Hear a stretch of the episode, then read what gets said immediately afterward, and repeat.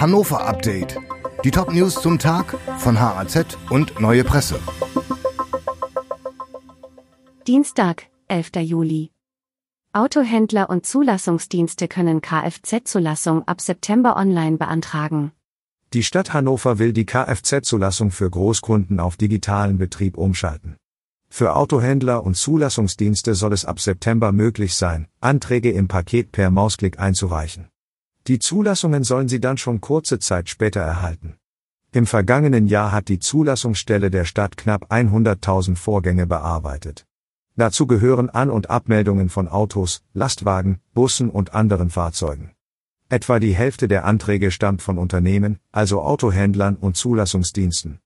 Die Nutzung des neuen Services soll kostenpflichtig sein. Täter nach Kindesmissbrauch in Uetze zu sieben Jahren Haft verurteilt. Ein unter anderem wegen schweren sexuellen Kindesmissbrauchs angeklagter Mann aus der Gemeinde Uetze in der Region Hannover ist vom Landgericht Hildesheim zu einer Haftstrafe von sieben Jahren verurteilt worden.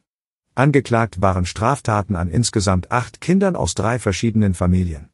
Die Kinder waren dem Mann zur Betreuung anvertraut worden. Das jüngste war laut Anklage fünf Jahre alt. Das Urteil ist noch nicht rechtskräftig. Stadt Hannover startet mit Umbauarbeiten am Weiße Kreuzplatz. Der Umbau des Weiße Kreuzplatzes in Hannovers Oststadt startet.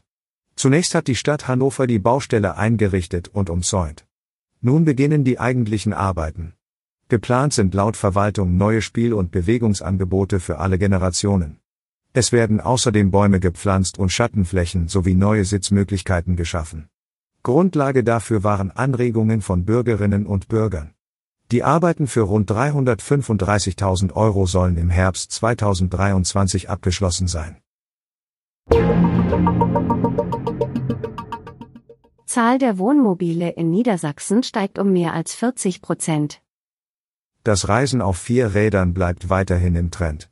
2020 waren in der Region Hannover noch 7062 Camper zugelassen, 2023 waren es laut Landesamt für Statistik schon 10.196.